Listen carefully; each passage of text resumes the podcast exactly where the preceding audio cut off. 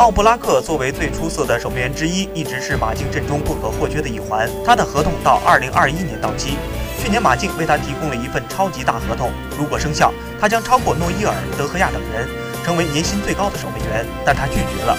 今年马竞再次为奥布拉克提供了一份大合同，这份合同能让他成为马竞队内第二高薪，世界足坛前八年薪。但奥布拉克同样不为所动。显然，奥布拉克希望能够有更大的豪门俱乐部向他伸出橄榄枝。一亿欧的违约金并不是一个无法企及的数字。此前以巴黎为首的几家欧洲豪门曾经与奥布拉克传出过绯闻，但最终都不了了之。